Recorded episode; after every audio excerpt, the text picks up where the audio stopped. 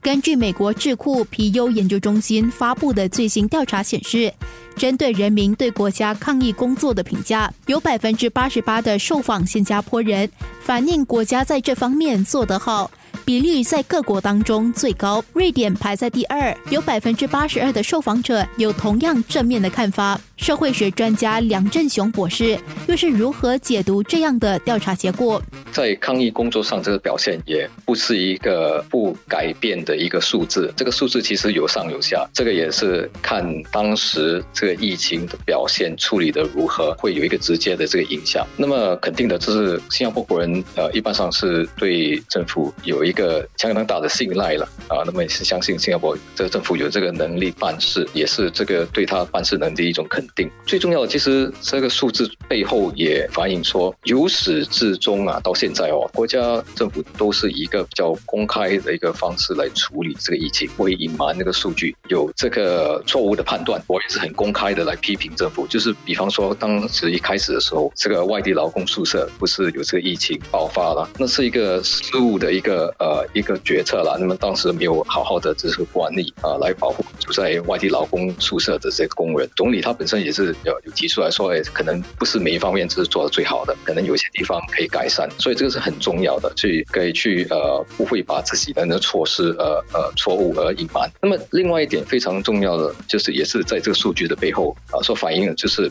我们是以一个明智的一个做法，就是呃不是一个政治的角度来处理这个疫情，而是呃听从这个传染病专家的建议来做决策。所以这一方面是很重要，因为。毕竟这些疫情，这个不是政治领导人的长处了，可以这么说的那个看法，他们那个专家的意见啊，其实是更重要。一开始到现在，在这个抗毒病毒上啊，你也可以发现啊，每次有这个媒体对话的时候，这个卫生部传染病专家会在场，所以这个就是给很多人一种信心。我们所做的这个决策，我们的那个做法，不是一个政治的角度，而是一个专家的角度来处理。与其他的民主国家相比，我们要如何从他们所面对的困境中解禁？这个确实是一个值得思考的问题。在西方的话，对于这种人权的的尊重，有时候甚至是过度的重视，就变成说怎么在个人和群体之间维持那个平衡。我觉得新加坡的目前的做法还是比较接近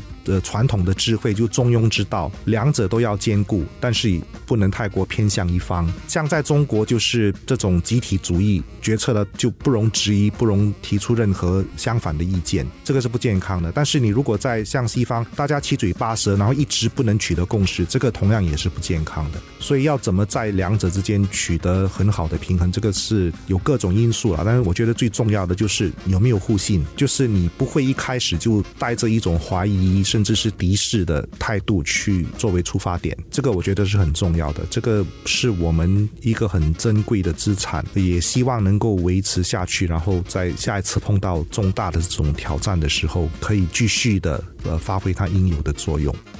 联合早报言论版主任叶鹏飞就认为，面对各个课题时，社会中存在不同的声音是正常的现象，但是，一旦做出抉择，大家就应该给予尊重，并共同执行。一个社会肯定会存在不一样的看法，有时候甚至是对立的看法，不可能要求每个人的想法都一样。但是最终事情还是要办的嘛，事情还是要做的嘛。对，我们可以有讨论，但是最终那个决策定下来之后，大家都要自觉的去遵守。这个其实也是任何正常的现代民主社会的游戏规则，就是可以有不同的意见，可以有辩论，可以甚至有激烈的辩论。但是，一旦投票通过，决策制定了，大家就要。有义务去遵守，前提大前提，我想就是这个不同意见之间的这种争辩，甚至是对立，不至于严重到会去撕裂。就是我们仍然把对方当成是整个大家庭的一份子。不会因为意见的对立而把对方视为不共戴天的敌人。我觉得允许辩论、允许不同的意见出现是必要的。但是，一旦这个经过辩论之后有一个决定了，那大家就要